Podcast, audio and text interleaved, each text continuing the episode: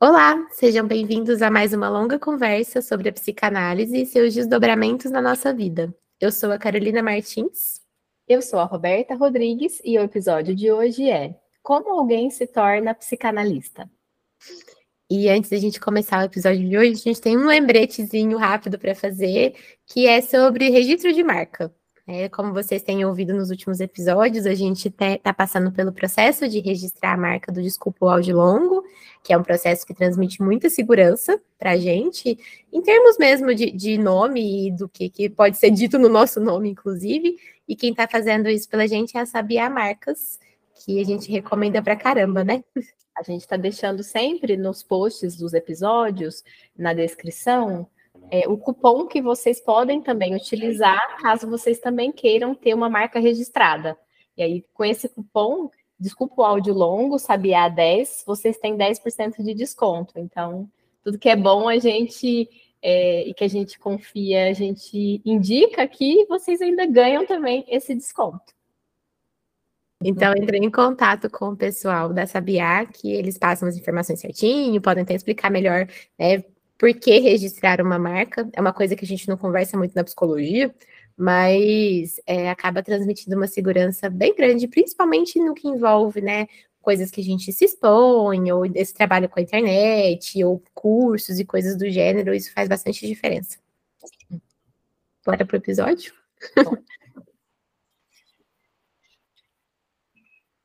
Você já se perguntou como as coisas se formam? A gente aposta que sim.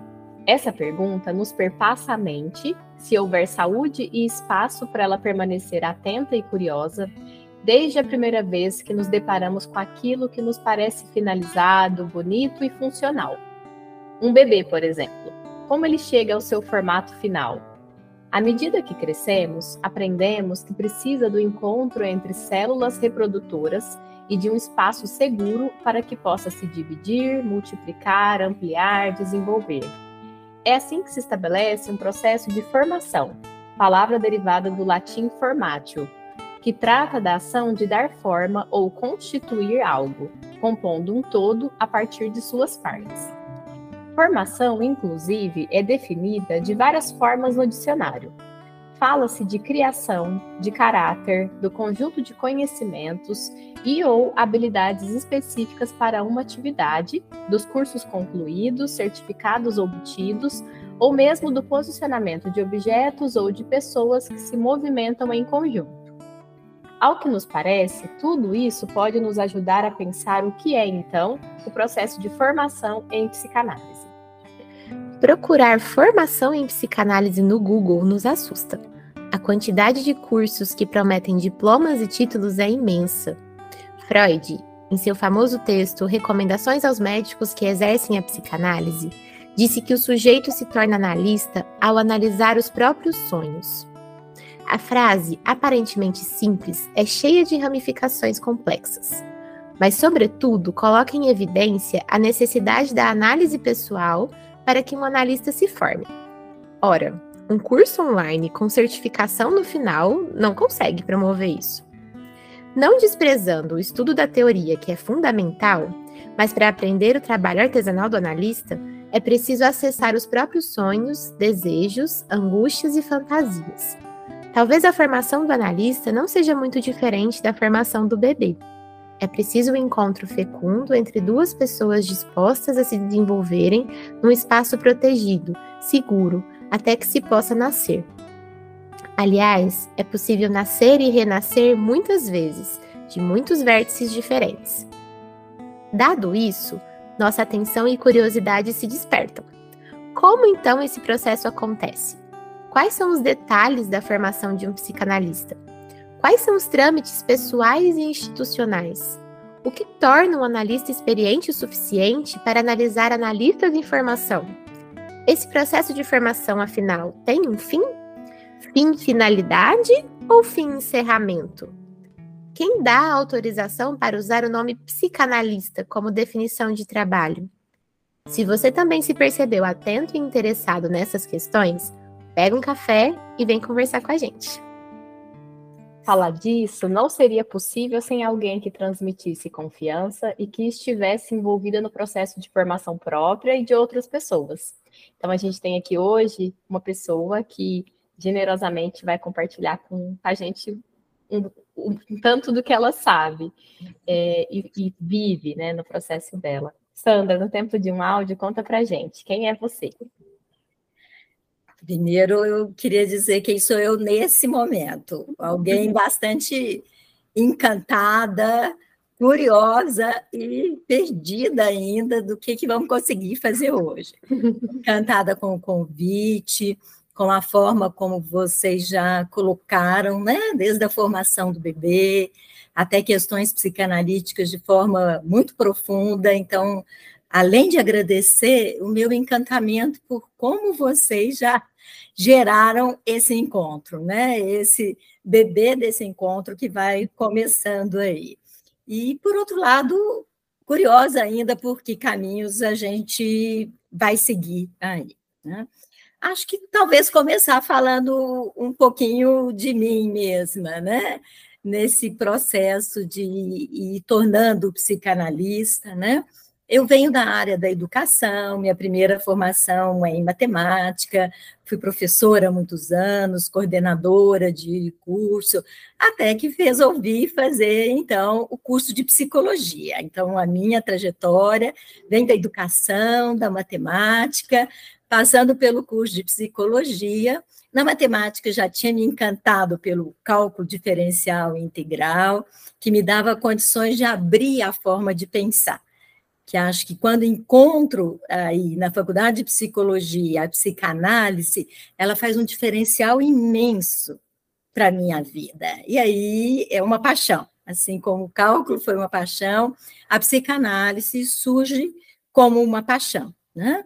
Uma paixão que a gente vai exercendo, fazendo grupos de estudo, estudando teoria, tendo um primeiro contato dentro dos grupos na universidade, fora dela, né?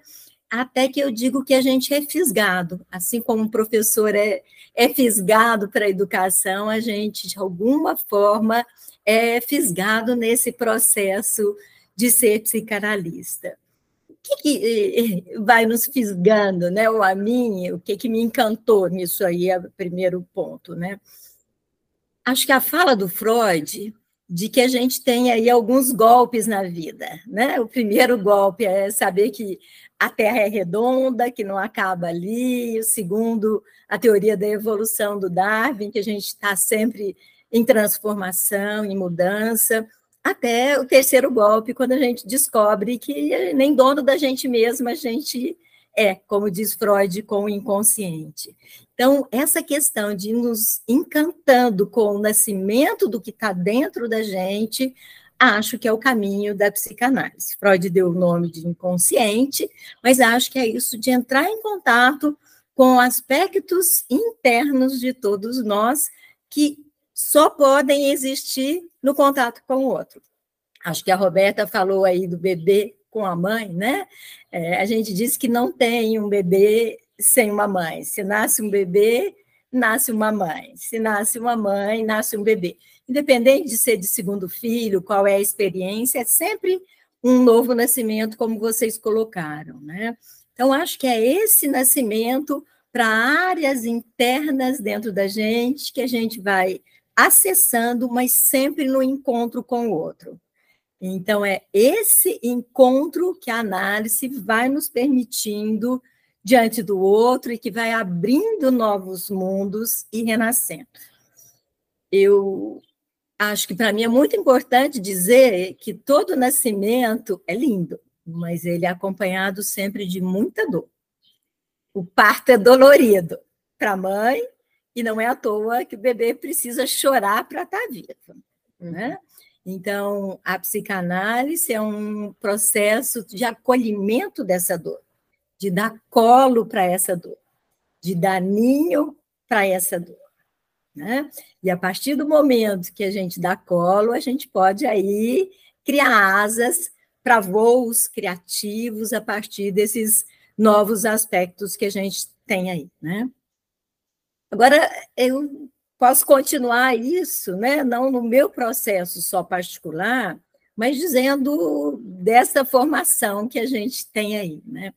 A psicanálise, como ela tem esse intuito de criar voos, no sentido de cada um ser ele mesmo, ela tem é, menos regulamentações. O que, que eu quero dizer com isso?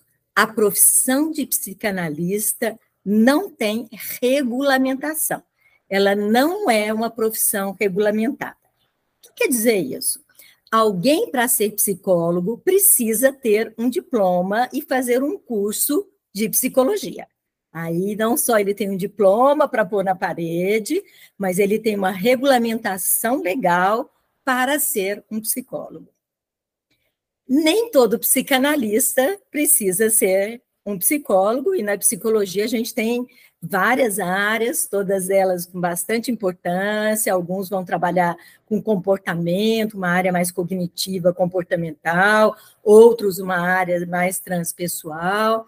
E quando a gente vai para a psicanálise e faz essa escolha, a gente está indo para esse caminho emocional do contato com o mundo interno, com as dores e com o nascimento a partir dela. E como eu estava dizendo, ela não é uma profissão regulamentada. Então, qualquer um pode. Alguns exigem, mas não há uma lei. Assim como não há uma lei que, para ser atender um consultório, um psicólogo precisa fazer terapia. Isto é uma recomendação que se faz no cursos, mas não há uma exigência legal que um psicólogo faça terapia. Há uma recomendação. Né? Agora, o psicanalista, ele não tem nem a obrigação de ser um psicólogo. Então, o que, que nos faz um psicanalista? Né? É, acho que é uma questão de uma ética pessoal, de um encontro pessoal consigo mesmo, mas que, como todo nascimento, ele passa pelo contato com o outro. E esse contato com o outro para que nos debordas a gente precisa estar tá, é, cercado por circunstâncias, como alguém usou esse modelo, eu vou usar, né? Quando você vai para uma luta num ringue, quando você vai para a luta da vida, você precisa ter cordas não rígidas, mas é onde a gente tem ali um suporte para aquele espaço que a gente vai estar ali dentro né? Então, a gente precisa ter um espaço, que às vezes a gente chama até do setting, ou que na formação a gente chama das instituições. Então, são instituições que nos dão esse amparo, que nos dão esse suporte para estar, então, nessa profissão de psicanalista. Então, nós temos instituições que nos dão amparos na formação é, de psicanalista, para ser psicanalista. Se vocês acharem, a gente pode ir conversando sobre essas instituições, mas acho que essa é um, uma primeira linha assim para começarmos a conversar. Eu estava me lembrando. Quer falar primeiro, Carol? É um comentário. É um micro comentário também, pode falar. pode falar. Lembrando, né? Assim, eu estou dando supervisão atualmente para alunos do terceiro ano uma, da USP aqui de Ribeirão. E aí, é estava ontem na supervisão e um deles muito angustiado, né, do contato com o paciente. E, e a gente foi conversando, né, durante a supervisão, acalmando e depois podendo reler a transcrição. Vamos pensar de novo agora, mais calmo. E aí ele falou assim: Nossa, ainda bem que eu comecei a terapia. Porque eu atendi, ela atendeu a pessoa, aí no dia seguinte tinha terapia, depois teve a supervisão no outro dia, né? Ele falou assim: não, não sei se eu daria conta. E aí, agora te ouvindo, eu com isso muito fresco que acabou de acontecer, né? Eu, eu fiquei me lembrando de algo lá na, na graduação, onde a gente, a gente, fez na UFTM, e aí para fazer alguns estágios já tinha até uma obrigatoriedade, né, que a gente tivesse em análise. No nosso caso, nessa época, porque a gente queria psicanálise, né, então já era atendimento clínico, a gente precisava estar tá fazendo psicoterapia, né? Pelo menos lá Acho uma vez. que essas eram as bordas. As bordas né? que você estava dizendo. E a instituição, o FTM, colocava outros cursos não colocariam provavelmente, ou não colocam ainda, né? É, alguns não é professores. FCM, era alguns professores, porque isso era um pré-requisito, porque o estágio tinha é um processo seletivo. Isso. Como não, a gente escolhia, e se quando tinha mais pessoas interessadas naquele estágio do que vagas que o professor ofereceu, aí o professor fazia um processo seletivo e um dos critérios era esse, sabe? E eu lembro de então... ter discussões até assim, né, sobre, nossa, tal processo é muito rígido, para que isso, né? E, e agora te ouvindo, lembrando disso que eu vivi ontem, lembrando disso lá atrás, né? Assim, eu fiquei pensando quanto que esse amparo é fundamental, né? É um, é um cuidado não só com o paciente, né? Que eu acho que é o nosso foco principal, mas com a gente que está lá atendendo. Sim, é, é pôr a mão num lugar arriscado, né? Então a gente precisa de ferramentas para ajudar a gente não só a não machucar o lugar arriscado, mas não machucar a nossa mão. Adoro esse termo ferramentas, né? Acho que talvez a gente possa até estar é, tá aproveitando para diferenciar, né? O que, que é até mesmo a psicoterapia, né? De visão psicanalítica, o que, que é até uma análise também, coisas né, desse, é, dessa diferenciação, o que, que é uma terapia de outras linhas, né? Eu acho que nós estávamos falando da, é, de como a psicanálise tem como o objeto de estudo esse mundo interno, esse mundo que a gente não tem acesso através da consciência. Então, nós precisamos desenvolver ferramentas mentais, recursos mentais, porque quando a gente acessa esse mundo interno, como se a gente tirasse radiografia da alma, fizesse um exame da alma, a gente pudesse detectar melhor essas partes e, ao mesmo tempo, nos fortalecer para lidar com essas partes desconhecidas e, além de fortalecer, abrir o que a gente chama também de armazém de possibilidades. Porque quando a gente olha dentro, a gente não tem só partes quebradas ou mais doloridas. A gente tem partes inesperadas que surgem desse mundo mental que está aí, né? Então, nós precisamos das ferramentas para entrar nesse mundo mental. E as ferramentas são a nossa própria mente. E aí, acho que vocês estão usando e definindo já o que a psicanálise chama normalmente de um tripé, né? O que, que é o tripé para se ter uma formação psicanalítica que a gente chama, né? Acho que a primeira questão é essa, até estudar, conhecer, diferenciar, ter uma teoria que a faculdade já dá um, um, um, primeiro norte, mas que a gente vai vendo que, como é uma disciplina de muita profundidade, a gente tem muita coisa para estudar, muitos autores, mesmo dentro da psicanálise, muitas linhas. Então, a gente tem uma necessidade de um arcabouço teórico mesmo para dar sustentação a isso, né? Mas a teoria, a gente poderia fazer faculdade, né? Sei lá, são cinco anos, podia passar para seis, sete, uma especialização, né? E a formação é algo que dá um diferencial a partir disso, porque além da teoria, como a ferramenta é mental, a questão da essência da psicanálise está na própria análise pessoal. Então, um dos primeiros itens de sustentação é a análise pessoal. Que a gente tenha essa análise, tenha esses recursos, e gosto muito quando a Roberta coloca, tanto para o cuidado com o paciente, mas para o cuidado com a própria mente. E eu diria isso para psicanalistas, e se pudesse, eu recomendaria principalmente para psiquiatras que lidam com essa parte mais dolorosa da mente como um dos aspectos primordiais quando a gente entra e penetra tanto diante das dores humanas, do desconhecido humano. Então, essa análise pessoal é um dos pontos de estruturação que a gente tem desse tripé. Então, a teoria, né?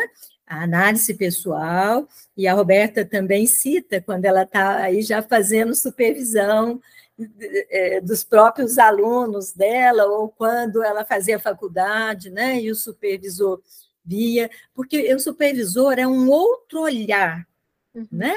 É, a gente estava dizendo quanto a gente pode ver as coisas por vários ângulos. E às vezes a gente está vendo só por um ângulo, né? Eu falo sempre que se a gente vê a caneta desse ponto de vista, eu estou vendo um tipo de objeto. Se eu já fizer desse ponto de vista, é algo totalmente diferente, mas é a mesma caneta que a gente pode ver por vários ângulos, né? Então, a supervisão nos ajuda a dar um outro olhar, uma outra visão, outro ponto de vista daqueles aspectos que a gente está trabalhando. Então, na formação da psicanálise, por toda a complexidade mental que ela vem, a gente diz da importância desse tripé: a análise pessoal, o estudo da teoria e a supervisão como três aspectos é, fundamentais. Eu que venho da matemática, a gente diz que com dois pontos você mantém uma linha em pé. Mas se você tiver uma mesa, você precisa pelo menos de três pontos. Com dois pontos, a sua mesa não mantém em pé, ela vai cair para cá ou para lá. Com quatro pontos, a mesa dá mais estabilidade. E hoje em dia, a gente chama o quarto ponto a, justamente a instituição a instituição que dá aquele tipo de apoio. Se a instituição é a faculdade, que você está na formação, se a instituição é um instituto de formação, é um quarto ponto de apoio que ajuda né, esse plano psicanalítico a se manter em pé. Mas três são essenciais: a teoria, a análise pessoal e, então, essa questão da supervisão a instituição seria um quarto ponto que dá estabilidade a esse ser, formação de ser analista. De ser psicanalista, né? Estou entrando aí ainda em analista. Qual que é a diferença? É, acho que até citei algumas coisas aí, né? Acho que a gente poderia ver isso por vários ângulos também. Eu vou começar por um que eu gosto, que às vezes eu até cito mesmo para pacientes que procuram, né? Eu digo que uma psicoterapia, ela pode ser até de algumas sessões, de alguns encontros, ela pode ser focada, e a base pode ser psicanalítica. A gente pode estar atenta a esses aspectos internos. Mas que eu chamo isso um pouquinho é, é, de pronto-socorro, de tratamento focal, né? Então, a gente está, há uma dor, há uma busca, há uma curiosidade, e a gente vai atender isso a partir daquele ponto de vista, daquela necessidade, daquela procura, e ela pode estar com base nessa compreensão de aspectos internos que a gente tem aí dentro. Isso é uma psicoterapia. Então, ele vai lidar com algo, né, vamos dizer, focal, e que a gente pode chamar mesmo de um tratamento específico. Está te doendo o joelho, você vai lá e cuida do joelho, né? E, ou você vai só no pronto-socorro, recebe ali um, um soro na veia e pronto, você está pronto para outra, né? E eu chamo a análise, eu, talvez seja importante passar é, por esse aspecto, né? A, a psicanálise, ela começa vamos dizer, da dor, da loucura, do sonho, do mundo interno do desejo, do desconhecido através de Freud, dos caminhos de Freud, né? Que a gente tem aí dentro, mas ela vai se estruturando e ela vai desenvolvendo recursos e ferramentas que são hoje em dia não para prevenção da dor, mas para fortalecimento para lidar com os novos desafios que a gente tem. Então, eu digo que a análise é como se você fosse fazer uma universidade, uma faculdade dos seus recursos internos. Um vai mais para o cuidado, para tirar a dor, para é, focar, e o outro vai para o desenvolvimento. Não é prevenção, porque você não vai deixar de ter dor, deixar de ter problema, deixar, mas você vai fortalecer. Hoje em dia todo mundo faz academia, corre, faz musculação, fala que o corpo precisa desses fortalecimentos para lidar com o corpo, né? Se é da terceira idade, as pernas, é na perna que segura, você tem que fazer exercício, você recebe vídeos para esse cuidado e fortalecimento do corpo, né? E eu diria, e para a mente?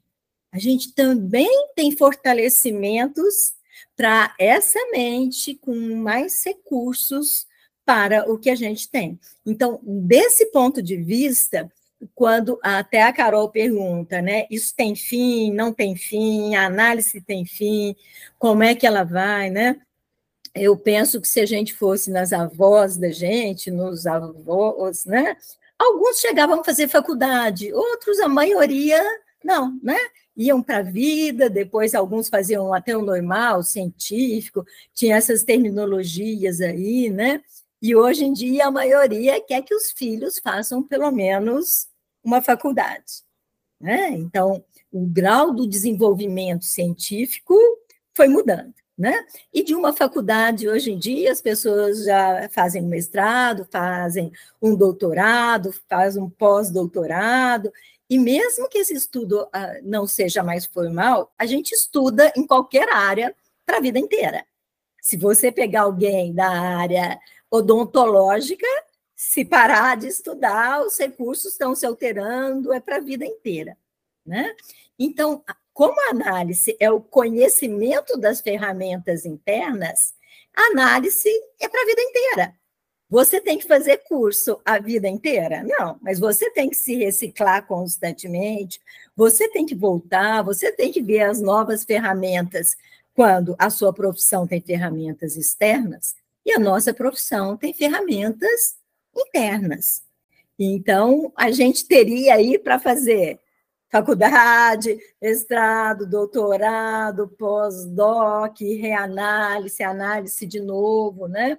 Eu tenho aí, sei lá, 20 anos, poderia até citar o nome dos terapeutas, comecei em Uberaba, com terapeutas de Uberaba, as questões foram mudando na minha vida, foram mudando os terapeutas, desde condições financeiras, que às vezes você tem crise e aí você precisa mudar por questões de ordem prática e aprende, cresce, fortalece com essa dor, né? Até que eu busquei isso fora, que o Beraba não tinha, busquei uma formação numa instituição que me fortalecia, já terminei essa minha formação, já fiz novas análises. Então, a gente tem uma mente para se abrir para o conhecimento, tanto externo quanto interno, para a vida toda. Então, é uma questão de escolha. Você está bem é, com a sua faculdade ou com o colegial, e você não tem ambições dessa área, você tem outro tipo de desejos ou de sonhos, ok.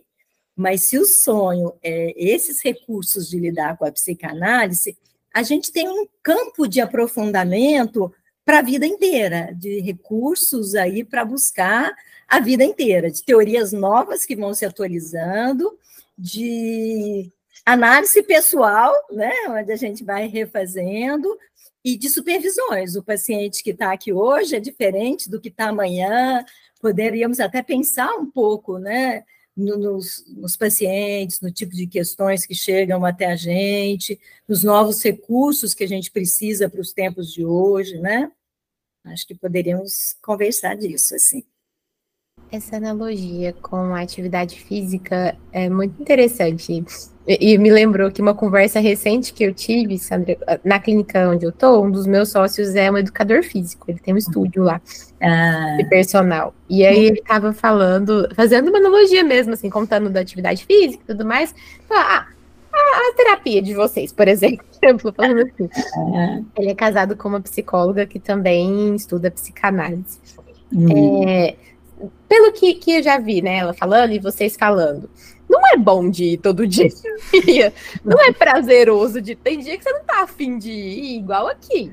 Você vai e fica doendo depois, dependendo de como faz, do exercício que se faz. Ah. E aí, tem, de repente, no exercício, você descobre músculos que você nunca imaginou que existiam naquele lugar. E ele foi fazendo uma série de analogias desse tipo, assim, de que é, apesar disso, a gente acaba se sentindo mais fortalecido, a gente dá conta de fazer mais coisas no nosso dia a dia, a gente chega mais velho, dando conta de fazer outras coisas também, a gente consegue amadurecer nosso corpo de um jeito diferente.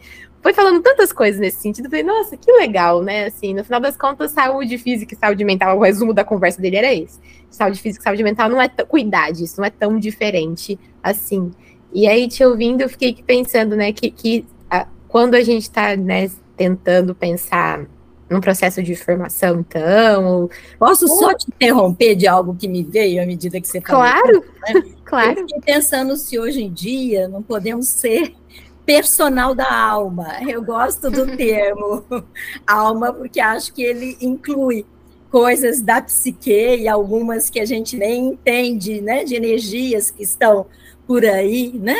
A gente precisa de o personal não tem que estar todos os dias necessariamente fazendo exercício com você, mas você precisa da troca com o outro que é mais especialista, que te dá caminhos, que te ajuda a ampliar e fortalecer, né?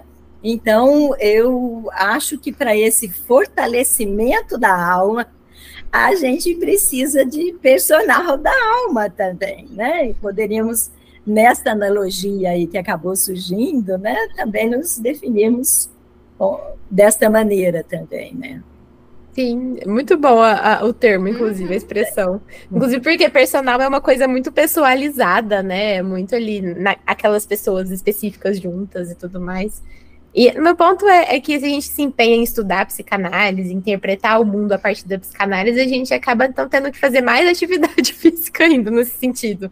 Que é o que ele faz, assim, eu, ele estava falando, né, que ele treinar, é, é, os treinos dele fazem parte do trabalho dele, não é nem só uma questão de, de, de estética ou da, da saúde dele, que é sim uma coisa primordial, mas que ele fazer atividade física também significa ele dar conta de sustentar o peso que ele vai levantar para pôr para o aluno, ele dá conta de ter pique, né? Tem, tem toda uma questão ali. E aí eu acho que até nisso a analogia cabe. É, quando você fala assim, me vem, né, que às vezes é, é bem desconhecido para muitos, né, que o psicólogo ou que o psicanalista precisa fazer é, é, análise pessoal, como se nascesse pronto, né? Em nenhuma profissão se nasce pronto. Você nasce até com tendências, com dons, com inspiração, né? Tem criança que nasce ali com um dom para tocar, de voz, que você ouve, e desde pequeno, né? Tem realmente dons, né? Outros inspirados por um avô, por um professor, querem seguir aquela mesma carreira. Então, tem dons, tem inspirações, mas eu acredito que em qualquer profissão, qualquer um vai ralar muito para desenvolver esses dons, para seguir essa inspiração, né? Então, ser psicanalista, por mais que você até já tenha tendências, como alguns falam, né? Desde a época da escola, eu já era quem as colegas vinham dizer, vinha conversar, vinha contar os problemas. Eu gosto de cuidar de gente, eu gosto de estar perto de gente, tem alguns que já têm até essa proximidade, essa inspiração, esse lado mais humano já realmente é, vindo. Outros até nem têm ideia mesmo do que querem e podem se tornar excelentes profissionais em todas as áreas, né? Eu mesma fui no caminho das exatas uhum. primeiro para fazer a curva, né? É, e vamos por aí, mas que de qualquer maneira todos, em qualquer área, a gente precisa ralar. A gente vai se construindo, a gente vai se constituindo, né? a gente vai sendo a gente mesmo, mas num trabalho de grande preparo. Então, para todo mundo que procure um psicólogo, um psicanalista, então nem se fala, eu acho que o primeiro cuidado seria até o contrário essa pessoa faz análise, ela pessoa, ela acredita nisso, é o que você estava falando do personal lá, né? Ele mesmo precisa fortalecer os músculos para ele poder ajudar a pôr o peso, o outro que está aí. Então, esta talvez seja uma boa informação para se perguntar sempre, né? Essa pessoa acredita nisso para ela mesma, diferente dessa ilusão ou dessa idealização, né?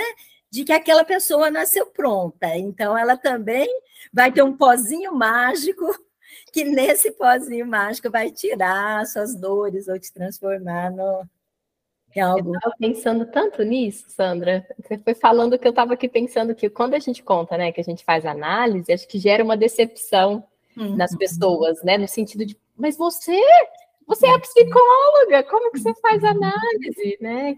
E uhum. acho que é muito nesse caminho que você está falando mesmo, né? Acho que é, é uma ilusão, né? Quando a pessoa se depara com essa informação, é ela tendo que encarar o que, será que dentro dela que ela também está querendo que tivesse uma saída mais fácil. Eu acredito, Roberta, que isso vai um pouco na direção, que para mim é muito importante a gente focar também, que por origem, né, a psicanálise nasce com Freud com um olhar sensível ao, à doença, à loucura, à histeria, aquilo que não era aceito pela sociedade por não ser entendido. Então, aquele que era louco era queimado na fogueira, né? era excluído. Né? Então, nasce da loucura, e aí há muito medo da loucura. Né? como se até hoje, eu acho que inconscientemente, acho que até a gente mesmo, né, tem muito receio desse contato com a loucura. Onde é que ela vai nos levar, como se ela pudesse ficar fechadinha e trancafiada. E o que a gente não sabe é que o que a gente chama de loucura são lados desconhecidos e ousados que eles estão embrincados em áreas extremamente criativas também. Né? A gente vai vendo sempre que alguns mais livres, menos preocupados com as normas ou com as regras, às vezes têm caminhos de criatividade, né? Como a arte é preciso uma liberdade imensa para poder ser artista e a criatividade está ali dentro, tem menos medo de colocar a loucura na tela, né? Na tela a gente pode pôr porque é mais autorizada. Então, por isso os nossos consultórios eles são mais fechadinhos, a gente põe é, menos outdoor na porta, menos outras coisas, porque são ambientes de intimidade para lugares que a gente quer tratar com alguns por serem áreas desconhecidas, mas a, a loucura em si não é o caminho só do medo, é um caminho de descobrir coisas delicadas, e com o delicado é importante a gente saber e a gente cuidar. Eu, eu, digo sempre de alguém que disse: Nossa, aprendi a conhecer a minha inveja, carrego ela no bolso, dou uns beijinhos nela de vez em quando, citei para as meninas, né? Mas ela está aqui no meu bolso, eu sei que ela existe, ela está aqui, né? Não é, é, é, só os outros que têm, ela não existe para mim, né? Mas que junto com a inveja você vai descobrindo a sua ousadia, sua ousadia de falar de inveja, de conversar de inveja, de poder criar com essa energia, que não fica lá guardiões da inveja. Aí você põe um tanto de guardião que não sobra energia. Então, a psicanálise de hoje, e vamos dizer, o humano de hoje, já tem menos medo da loucura, porque até o ditado popular sempre disse que de médico e de louco todo mundo tem um pouco, então a gente não precisa não só ter tanto medo disso, quanto descobrir de novo esse armazém de possibilidades que ficam guardando essas áreas que pareciam é, impossíveis da gente entrar em contato com elas.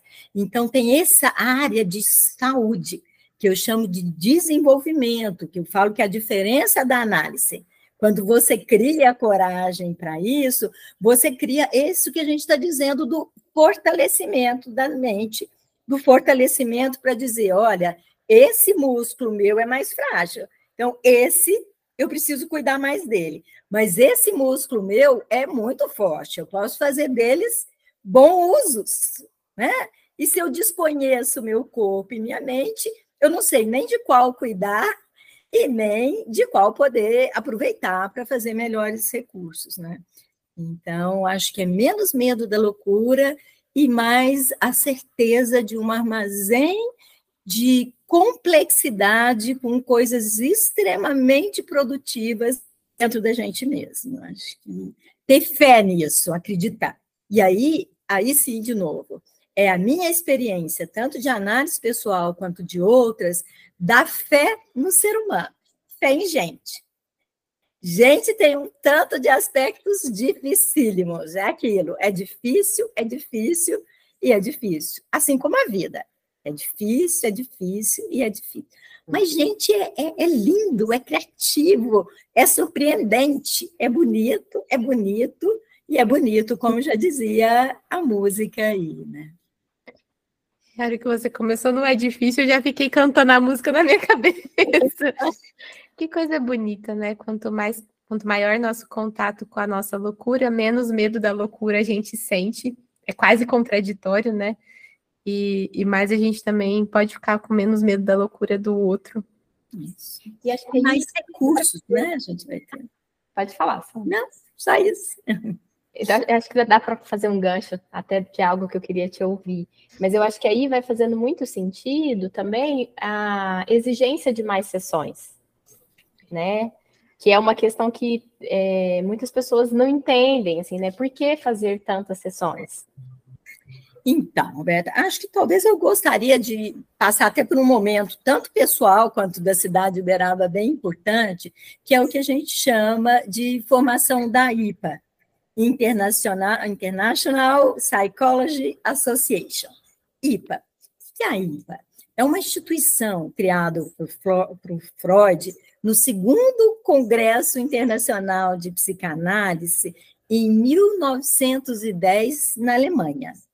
Então, Freud, pessoalmente, no segundo congresso internacional, a gente fez agora esse ano em Cartagena, né, o 53 congresso, né, 53º congresso internacional de psicanálise, agora em julho, né, e Freud no segundo, ele criou, então, essa instituição com esse objetivo de uma instituição que cuidasse por saber dos, é, do que circunda aí nessa formação, e um tipo de instituição com esse intuito de preservar que a gente tem.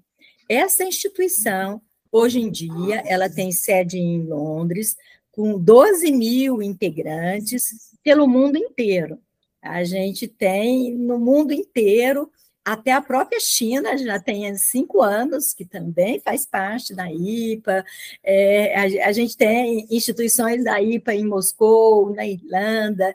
E, e neste momento, Uberaba, este ano, neste congresso, inclusive, passa a ser uma instituição IPA.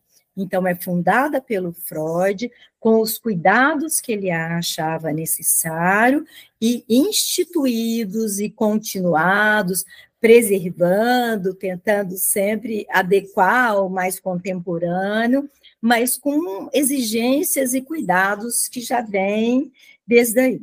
E nós estávamos dizendo da instituição como quarto pilar e de como ele dá essas bordas, né?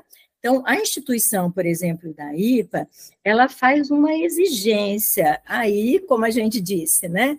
Um professor da UFTM tem uma exigência, a UFTM tem. Então, a IPA e as formações da IPA, elas têm aquilo que eu digo, se você vai comprar uma geladeira, usualmente você procurava uma Brastemp, porque nem sei se ainda é a Brastemp, mas por muito tempo tinha uma certificação de garantia.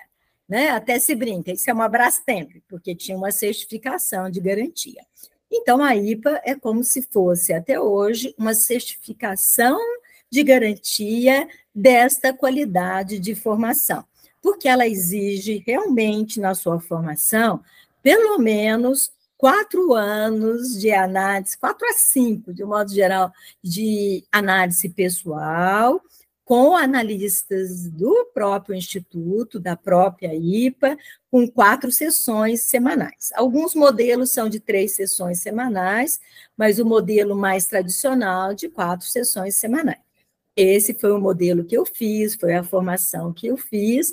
Então, são cinco anos de análise pessoal, com quatro sessões semanais, cinco anos de teoria e supervisões, pelo menos duas supervisões de 80 horas, com seminários para ser, é, é, para ser compartilhado, para poder acontecer dentro disso. Então, nós estamos dizendo de uma instituição que cuida dessa qualidade e que, para cuidar, ela, um dos cuidados é esse maior número de análise, voltando na questão física, né? Se você fizer exercício uma vez por semana, o seu resultado é um. Duas vezes por semana, o resultado é outro. Se você vai lá para a academia de segunda a sexta, é outro resultado. Não dá Eu acho ser... esse exemplo ótimo, porque quando a gente fala para os pacientes fazerem mais sessões, eles sempre interpretam, por quê? Você acha que eu estou pior? Uhum, eu... eu... sou mais grave. Esse, esse, exemplo acho que sempre clareia, mas não quer dizer que acalma. Clareia. É, é. Porque ele é intelectual, né? É. Ainda há o medo de que seja isso, né? Da loucura. Então, intelectualmente nos ajuda. O conhecimento para a bio é um, um, terceiro item, um terceiro vértice que nos ajuda a entender um pouquinho aquilo que nos assusta muito. Então, ampara, dá um pouquinho de colo. Mas então a formação que a gente faz, o meu diploma, por exemplo, ele é de Londres. Eu fiz em BH, mas o diploma vem com uma certificação desse instituto fundado pelo Freud, que se mantém Costumeiramente, a gente tem aí a IPA, que é internacional, a gente tem a FEPAL, que é a mesma instituição na América Latina, a gente tem a FEBRAPSE, que é isso no Brasil. A gente tem congressos na América Latina, a gente tem congressos internacionais, a gente tem congressos nacionais. No congresso, a gente faz esse congressamento das ideias, vamos dizer assim, para o que está acontecendo de novo, o que está se atualizando, né? Se as outras áreas também fazem congressos, né? A nossa também, a gente precisa atualizar desses recursos e dessas ferramentas internas. Então, essas são aí uma associação que é a qual eu pertenço e que o Beraba teve neste ano, né? de 2023, em julho, a possibilidade de ser a segunda instituição de Minas Gerais. Eu faço parte da Sociedade Brasileira de Psicanálise de Minas Gerais, é a primeira sociedade psicanalítica de Minas, e o Meraba é agora um grupo de estudo, o segundo de Minas Gerais. Que orgulho. Tem, tem, né? Sim, tem muitos motivos para comemorar. Um momento muito especial de comemoração mesmo, né? O meu pessoal também, eu acabo de ser uma didata aí pela IPA. O didata é aquilo que a gente estava dizendo, né? Aquele que se prepara. Trabalho de grupo você faz com colega, somos iguais, a gente faz com colega. Se você vai ter uma aula, você em geral tem um professor. Se você vai fazer um mestrado, um doutorado, você tem um orientador. No doutorado, algo mais pessoal, criativo, mas alguém. Então, a formação dessas pessoas também vão se estruturando. Então, da mesma forma, dentro do Instituto da IPA, a gente vai se aprimorando. Você vai sendo um, um candidato, depois um membro, até que você se torna, então, um didata que é esta possibilidade de estar fazendo análises didáticas através da IPA. Então, este é o momento que também, aqui em Uberaba, com muito orgulho, também estou comemorando essa possibilidade aí de ser uma didata da IPA. Esse ano também, acho que foi um bom ano pessoal e para Uberaba mesmo. E Sandra, uma, duas perguntas. sobre isso da análise didática. É. Uma mais geral e uma talvez mais pessoal. A primeira é, é assim, pedir para você explicar a diferença que existe entre uma análise análise e uma análise didática. E, e se a análise do analista de data, como acontece, sabe? Assim, se, se existe alguma diferença, que, que lugar que isso toma dentro de si, alguma coisa. Por isso que eu falei que pergunta é pessoal. Talvez as nossas idealizações é de que o analista de data é o mestre dos magos. Uhum. Assim, que, não, que sabe tudo, que aparece e vai embora e, e não aí, precisa de nada. E aí a gente não fica tão diferente das pessoas que chegam e ficam, você faz a psicanálise para a gente. Uhum. Acho que tem esse desejo da gente, né? Da volta e do retorno ao paraíso, né? Adão e Eva estavam lá no paraíso e alguém continua chegando nesse paraíso, né? E aí a gente vai descobrindo que experimentar a maçã é assim que a gente nasce, né? Mas com toda a dor a partir do momento que você experimenta a maçã e vai pelo mundo, né? Que você abre para um conhecimento e um conhecimento que é, é, é cercado tanto pessoalmente quanto em termos institucionais, né?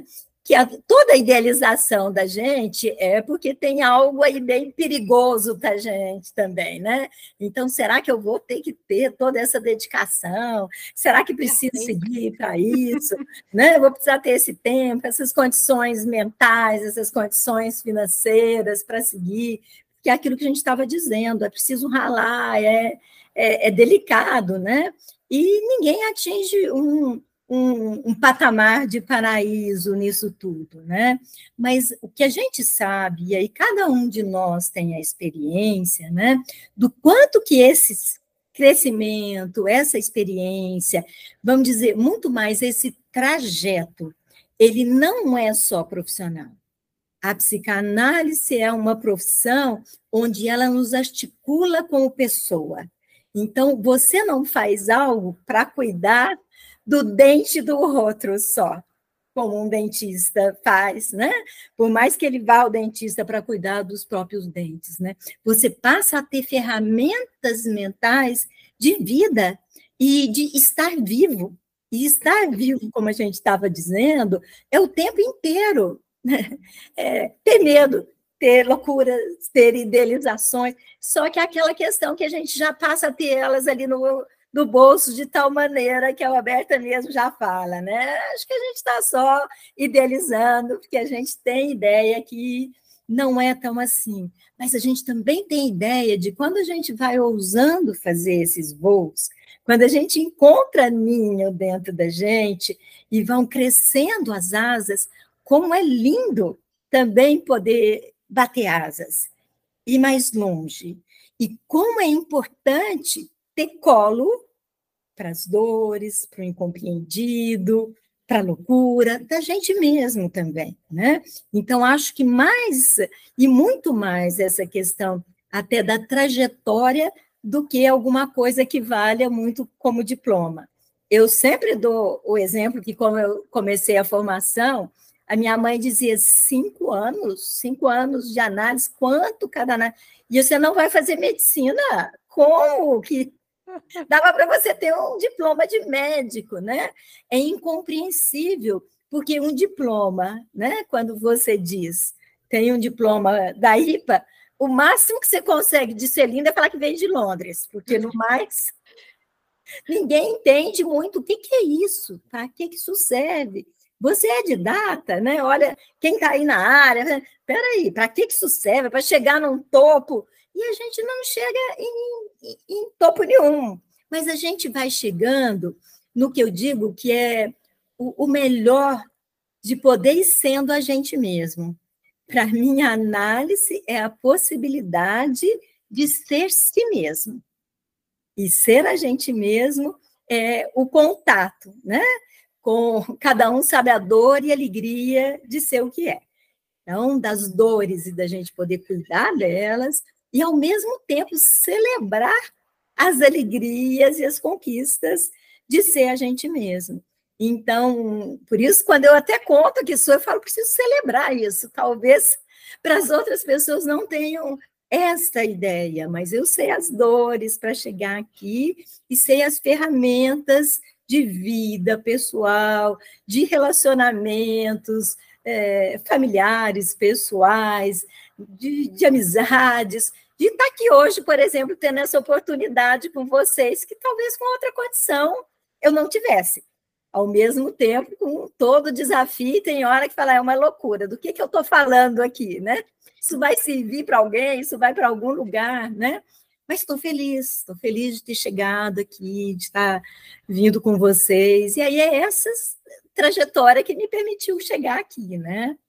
Então, é essa trajetória de ser a gente mesmo. Que bonito o jeito de, de pensar esse lugar. Desculpa, que dá para chegar com a análise, né? não tem um nível máximo no sentido só acadêmico, só, tipo, agora eu sei tudo sobre mim ou sobre o outro, né? É, isso me fez pensar que tanto que, que a coisa precisa ser pessoal mesmo, personal, né? Eu lembrei de uma vez que eu fazia um grupo de estudos com o Luiz, o Luiz aqui de Uberaba, que fez um. Ele grava um episódio com a gente, a Rô também já conheceu ele. Uhum. É, do estádio. E, uhum. e aí ele comentou uma história. É o assim presidente assim, do nosso grupo de psicanálise. Sim. E ele comentou uma história, assim, de uma pessoa que estava fazendo análise de formação, né, e tudo mais, e tem que esses cinco anos, acabou os cinco anos, ele olhou para o analista e falou, tchau, vou embora, acabou minha análise. Uhum. E, e, que ele estava dizendo, claro que você pode interromper, falando que você é obrigada a continuar depois que a formação acaba, mas num tom de estou aqui para cumprir protocolo. Uhum. E que e, e a, o questionamento dele era muito nesse sentido, assim, de que, de que análise era essa? Claro que não é falar que não tem efeito nenhum. Você tá ali quatro vezes por semana com alguém, tem algum efeito sobre você. Uhum. Mas de, de, quanto a gente precisa estar tá individualmente, pessoalmente implicado, aquilo me marcou tanto, assim, de que tem que ter um sentido real, tem que ter uma relação construída real com aquela pessoa que está ali com você e tudo mais. E, e tanto que a formação psicanalítica não é uma formação academicista, uhum. né? Eu fiquei, isso que você falou me lembrou essa história que o Luiz contou. Eu gosto sempre, Carolina, de reforçar essa história de ser a gente mesmo, do respeito à história da gente mesmo, e até o respeito à história do outro, né? Não sei qual é o lugar desta pessoa para investir dessa maneira e tudo mais. Então, essa questão, até assim, é, é, a história dele, qual é a alegria dele, se é o diploma mesmo, né? O diploma de Londres, sei lá, né? que seja, tem um lugar, né? Às vezes, em vez de uma tela, pô, esse diploma pode fazer bastante diferença para alguma pessoa, né? Mas eu escolhi essa tela, eu escolhi essa história.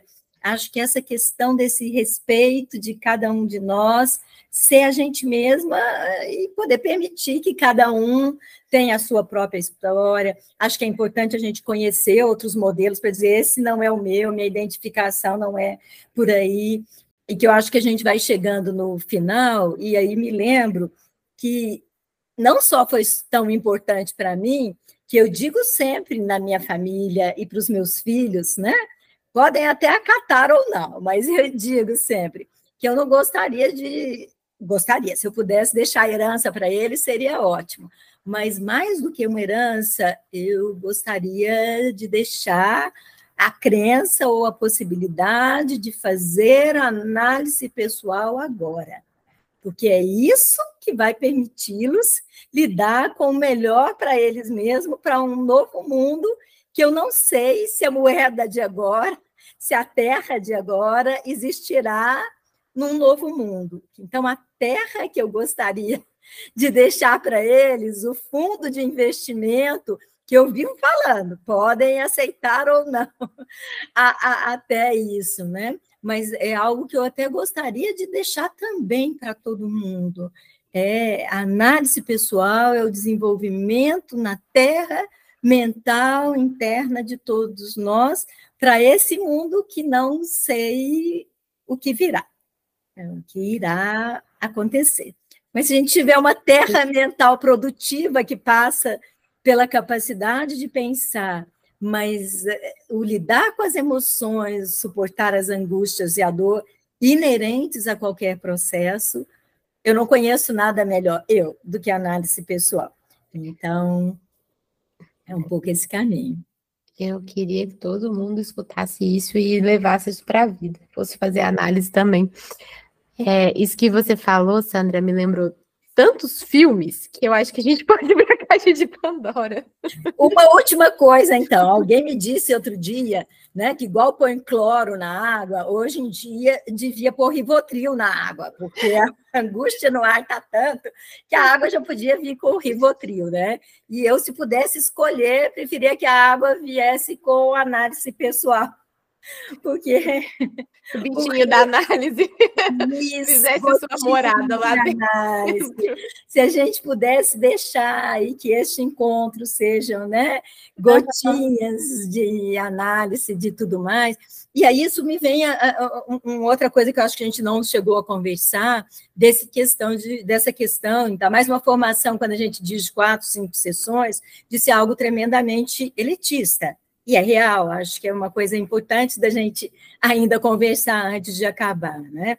E aí eu posso dizer que, como a IPA foi fundada em 1910, em 1918, o Freud já fundou os primeiros institutos de psicanálise social na Alemanha. Antes do nazismo, a Alemanha já contava com clínicas sociais, onde Freud já investia nisso que está aí as nossas sociedades ainda estão aquém nesse processo.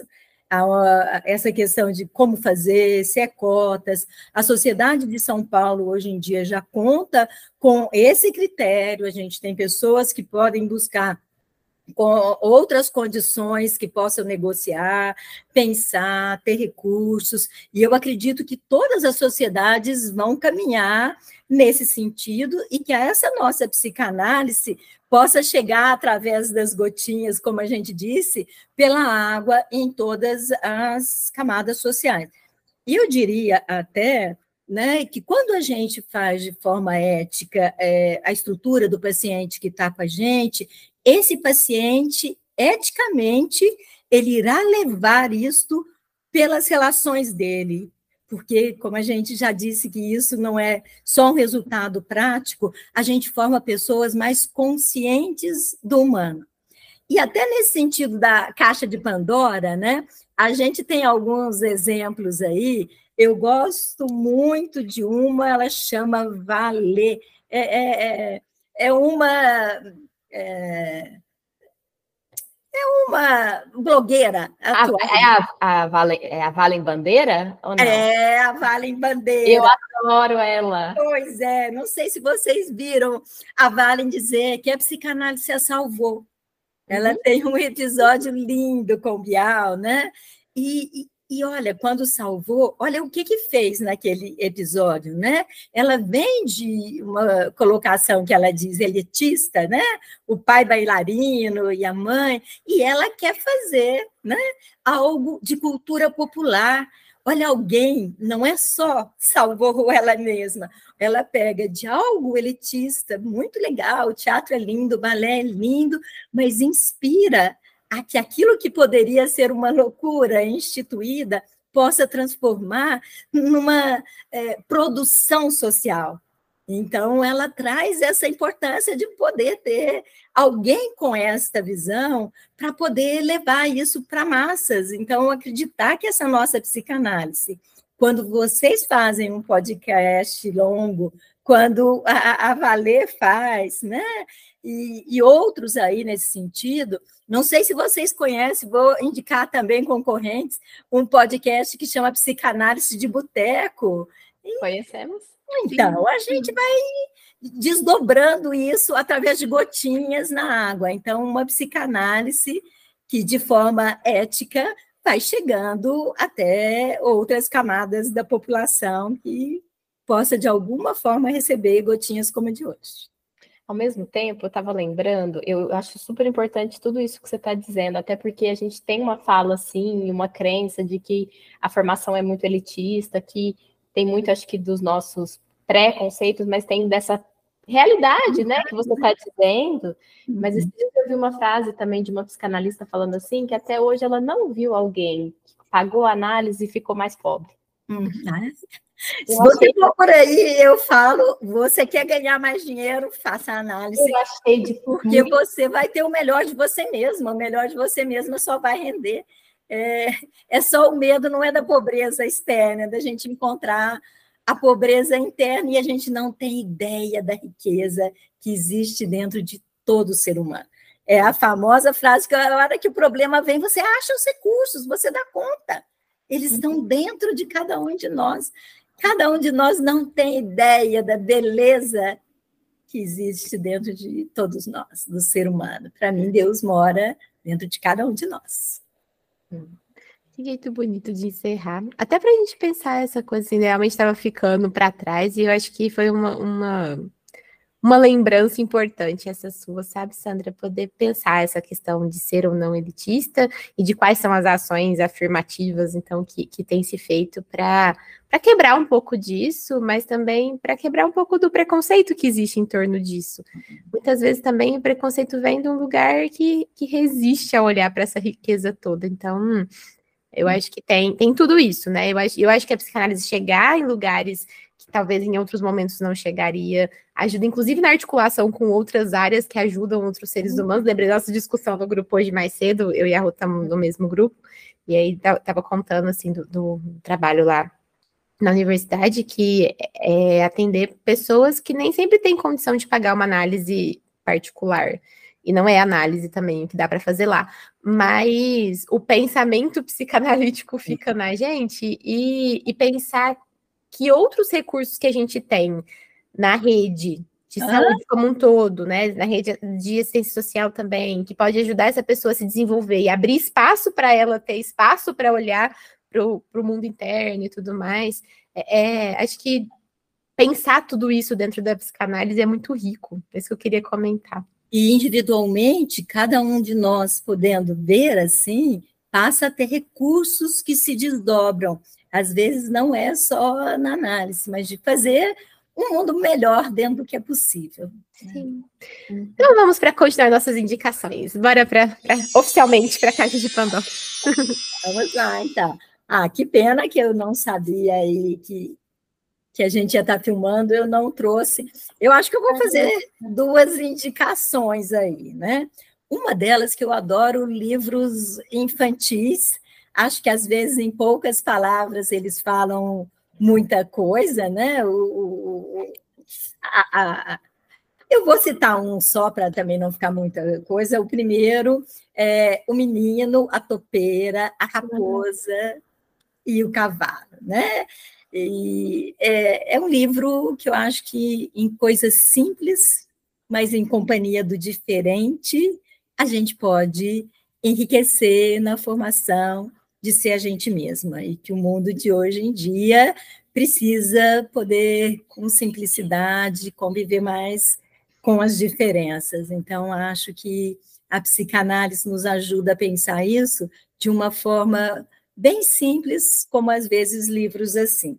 E de uma forma mais sofisticada, a gente tem a, a Revista Brasileira de Psicanálise, no volume 56, número 3 de 2022, então até recente, que ela fala sobre a formação do analista. Então, o tema desta revista, ela fica à disposição de vocês, se acharem que a gente poderia aí disponibilizar essa revista, e que ela tem um dos artigos específicos que eu recomendaria, que é um artigo que fala formação. Você está aí? Podemos conversar? Então, eu escolhi esse artigo porque o autor, inclusive, do artigo, ele faz uma conversa do William com Jacques. E o William é nada mais do que William Shakespeare com Jacques Cousteau, que faz um mergulho, então, pela alma humana, com o romantismo e a dramaticidade e a dor do Shakespeare. Acho que é essa a, a interpretação. Então, esse texto específico seria. Minha... Eu fiquei com muita vontade de ler. As pessoas só encontram na revista mesmo física ou tem versão online? Eu acredito que a revista brasileira de psicanálise também tem online, mas de um modo geral eu acho que ela é na revista física. Mas eu posso perguntar para o Cláudio, que é o editor da revista, Cláudio Castelo, se teria, ou então podemos dar um jeito de digitalizar o artigo, até os artigos, e coloco à disposição de quem tiver interesse aí, está aqui. Se você puder é, a gente pensou a mesma coisa. Vai falando você, porque a Sandra me inspirou a indicar uma coisa que está assim, ó, na minha frente e eu não estava conseguindo ver. que é um livro que eu participei, mas eu vou pegar o livro. E aí, enquanto isso, a Carol vai falando. É, se for possível, então, Sandra, é você disponibilizar esse, pelo menos esse artigo específico, acho que a revista toda talvez seja muito, mas esse artigo específico a gente pode enviar para os nossos apoiadores do Catarse. O Catarse é um projeto que a gente tem de financiamento coletivo, em que as pessoas que, acreditam e que podem apoiar principalmente financeiramente o projeto, é a partir de R$ reais. Então, tem várias diferentes modalidades de apoio lá. Então, as pessoas podem apoiar o, o, podcast lá e elas recebem algumas recompensas. Então, a gente, uma das recompensas é uma newsletter que a gente envia quinzenalmente. Ah. E nessa newsletter a gente coloca algum conteúdo exclusivo, algum conteúdo é, a mais no que a gente está discutindo. E essa, acho que isso foi o que a Rô também pensou. Uhum. Porque esse artigo seria, assim, um conteúdo maravilhoso para a gente enviar para os nossos apoiadores. Então, se você puder disponibilizar para a gente, além de nós duas ficarmos, né, saciarmos nossa vontade de ler o artigo, a gente pode compartilhar com eles. Tá bom. Podem ter certeza que chegará aí. Posso até escolher mais algum, né? Já que o tema da revista é esse, talvez não todos, mas uns dois artigos nessa linha de formação do analista. Um já vai ser maravilhoso, já vai ser assim um gostinho Sim. de quero mais para a gente também adquirir a revista para a gente valorizar também a revista. Exatamente. Eu acho que essa ideia, do, do, inclusive, do catarse, né, que a Carol estava falando, é algo que a gente vem desenvolvendo há algum tempo, né? E é muito legal ver acontecer, Sandra, assim, essa consciência é, das pessoas que ouvem o podcast, assim, que estão sempre ouvindo, delas querendo também contribuir. Então, eu acho que é importante essa troca, né? É, eu usar essa palavra, né? A gente, inclusive, aqui nos episódios, sempre agradecer a todas essas pessoas que estão nos apoiando. Sim, faz, faz ter muito mais sentido o que a gente está fazendo. As humanas são de troca, né? Para ser boa e continuar, é preciso que hajam trocas. Sim. Quer falar, Rô? Da sua indicação, que eu tenho certeza de que eu também já sei qual é, porque nós, nós estamos aqui numa transmissão de pensamento. Eu participei de um livro que chama Psicanálise para Quê? É da editora Artes e Ecos. Quem organizou foi a Manuela Nunes Ferreira, que é uma colega, uma amiga da área, muito competente, que teve essa brilhante ideia de convidar psicanalistas, psicólogos que trabalham com psicanálise para é, escrever um poema ou um texto, né? E respondendo, tentando responder essa pergunta: psicanálise para quê? E aí, depois que a gente fez os textos, a gente convidou uma artista que fez uma pintura para cada texto. Uhum. E aí, depois, ela convidou um músico que fez um arranjo musical para cada música, para cada texto. Ah, então, é um livro experiência, né? Dá para ouvir a música enquanto você está lendo. E acho que tem tudo a ver com o que a gente está conversando. Eu não tinha pensado em indicar, então fica aqui a indicação tem para comprar na Amazon ou ah. pela Artes e Ecos. Já anotei é. aqui também. Maravilhoso. Eu ganhei um de aniversário, sabe, Sandra? Com dedicatório e tudo. E é lindíssimo mesmo, assim. É um livro que transborda a arte, seja nos textos, seja na pintura, seja nas músicas. É uma, é uma junção mesmo da experiência, é muito bonito.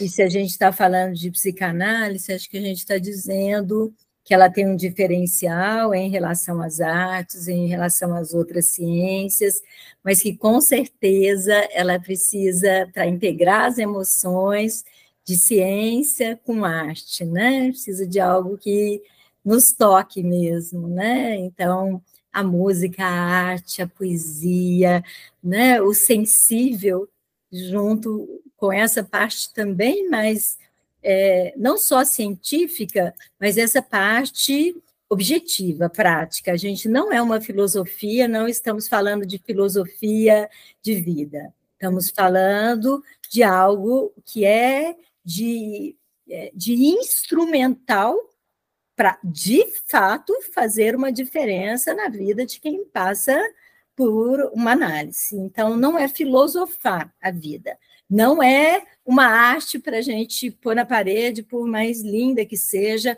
e por mais que ela nos toque, né? Ela é uma junção e uma integração de questões que façam diferença nessa direção de que podemos a cada dia ir sendo o melhor da gente mesmo e o melhor que dá para fazer no mundo que temos. eu acho que é a análise que eu pelo menos sinto isso para mim, que nos possibilita é, ao estar com o paciente entender que aquilo ali não é uma filosofia, não é para filosofar, né? Que é, é, de um cuidado, de um respeito, né? Profundo. Não que filosofar não seja, mas, né? Não é com esse intuito, né? É com o intuito de, nossa, construir muita coisa junto mesmo, né?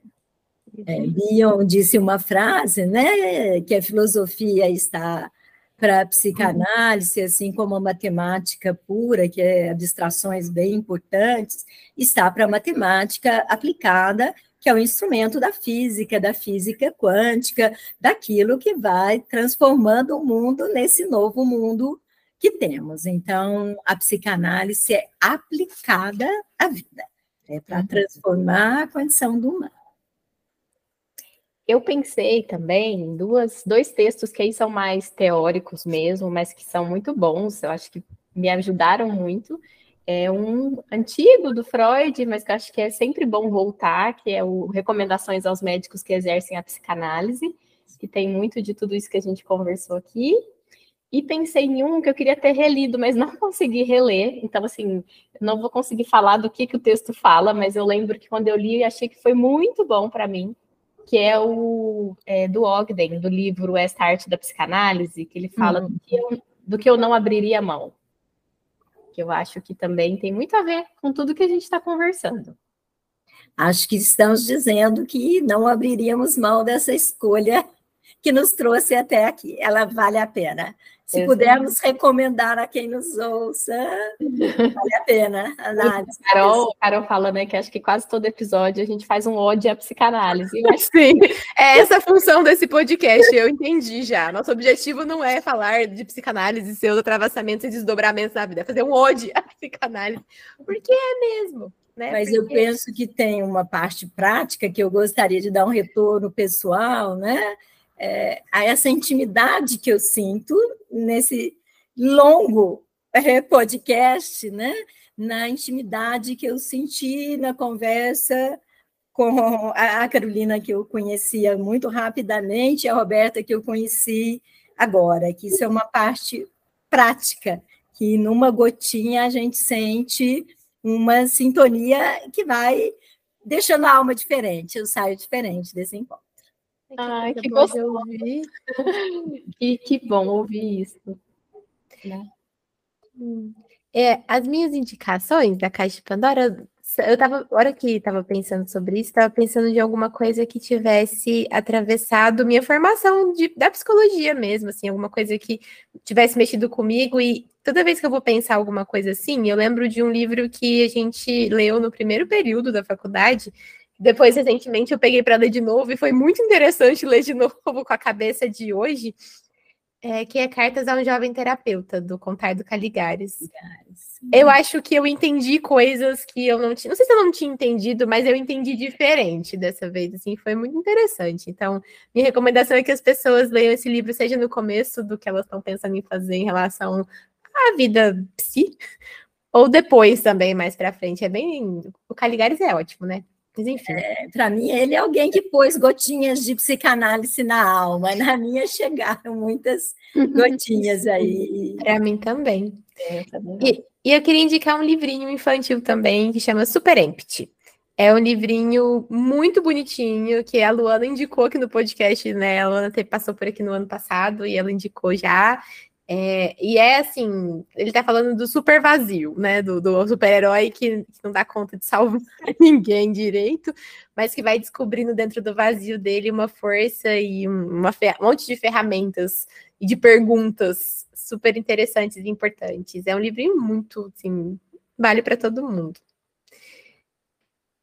É, pensando que... no grande O também, né? Que em palavras técnicas Uhum. Vai nessa direção também, né? Não precisa, às Sim. vezes, nem de palavras, né? Nesse vazio aí. Exatamente. É, é, acho que o livrinho é muito disso, assim, desse lugar. E a gente queria te agradecer, Sandra. Você falou no meio do episódio que não sabia, né, se essa conversa, onde essa conversa ia chegar e se ela ia servir para alguém. Não sei, para as outras pessoas a gente não consegue dizer, mas para mim, e eu acho que para a Rô também, serviu muito, assim, foi essa intimidade que você falou, assim, a gente também se sente em você, e foi muito gostoso pensar essas coisas aqui junto. Muito obrigada por estar aqui, por ter topado estar aqui, enfrentar os desafios tecnológicos que é estar aqui também. Então, valeu muito, de verdade. Agradeço muito, Sandra. Adorei te conhecer, de verdade, muito mesmo. Encantador estar com vocês. Faz diferença na vida. Viu? Obrigada mesmo por essa chance de falar de coisas que acho que sou eu mesma. Obrigada, até a próxima. Até, o podcast está aberto. E se as pessoas gostaram desse episódio, não deixem de compartilhar. Agora a gente está em vídeo pelo YouTube também, então é só escolher o formato que prefere e encaminhar para as pessoas que também possam se beneficiar com essa conversa. Então, até a próxima. Até. Esse episódio é patrocinado por Anglophone English Courses, Francisco, José Roberto, Lúcia, Luiz do Nascimento, Sônia e Terezinha. O áudio e o vídeo desse episódio foram editados por Guilherme Martins Pereira Alves, o roteiro é de Carolina Martins Pereira Alves, a revisão de roteiro é de Roberta Rodrigues de Almeida e a montagem do episódio e edição final é de Carolina Martins e Roberta Rodrigues. Se você gostou desse episódio, se inscreva no canal ou siga a gente na sua plataforma de áudio preferida e compartilhe o episódio com quem possa também se interessar pelo assunto. Se você ficou pensando algo e quer compartilhar com a gente, comente com a gente nas nossas redes sociais. E se você quer conversar mais de pertinho com a gente pelo grupo do WhatsApp e receber newsletters quinzenais, seja um apoiador pelo Catarse. Até o próximo episódio!